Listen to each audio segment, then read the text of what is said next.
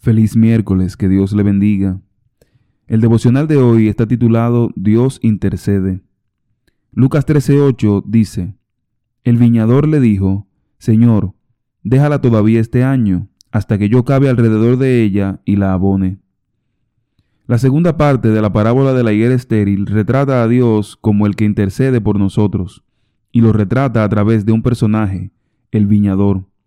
El viñador representa a Jesús, que intercede ante el Señor de la viña para que no sea cortada aún la higuera estéril. Él espera que sus cuidados adicionales ayuden a que el árbol dé fruto. Qué cuadro hermoso de la obra de intercesión que realiza Cristo por nosotros. El viñador celestial intercede a favor de los creyentes para presentarnos limpios y sin mancha ante el Señor de la viña. Déjala todavía este año, hasta que yo cabe alrededor de ella y la abone. Esta intercesión expresa el interés personalizado, el compromiso y la disposición a ayudar que tiene Cristo. Cuando Él intercede, se compromete a trabajar muy de cerca con y en nosotros, para cambiar la situación que está poniéndonos en peligro espiritual. Fíjate en que el viñador no habla de lo que hará la higuera, sino de lo que hará Él. La higuera solo tiene que responder al trabajo del viñador.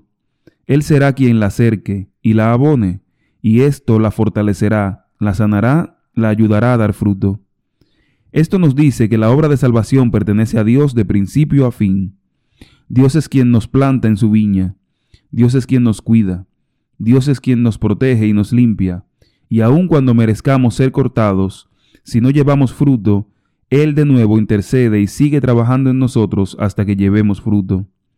El viñador cava y abona a través de la obra del Espíritu Santo, la oración, la lectura de las Sagradas Escrituras y los dones espirituales que nos concede. Pero hemos de entender una cosa, el viñador no pide que el juicio sea suprimido. Él sabe que es justo cortar la higuera. Lo que solicita es que se extienda el tiempo de gracia antes de que se aplique el juicio. Esta gracia no es para que la higuera sienta que ya no corre peligro de ser cortada, sino para que se concentre en cumplir con el propósito por el cual fue plantada. Cuando ese tiempo de gracia se cumpla, el dueño volverá a ver los resultados y dará la sentencia que corresponda. El mismo intercesor es claro en sus palabras. Si da fruto bien, y si no, la cortarás después. Aprovechemos la extensión del tiempo de gracia. Este es el devocional del libro Así es Dios del pastor Roberto Herrera. Bendiciones.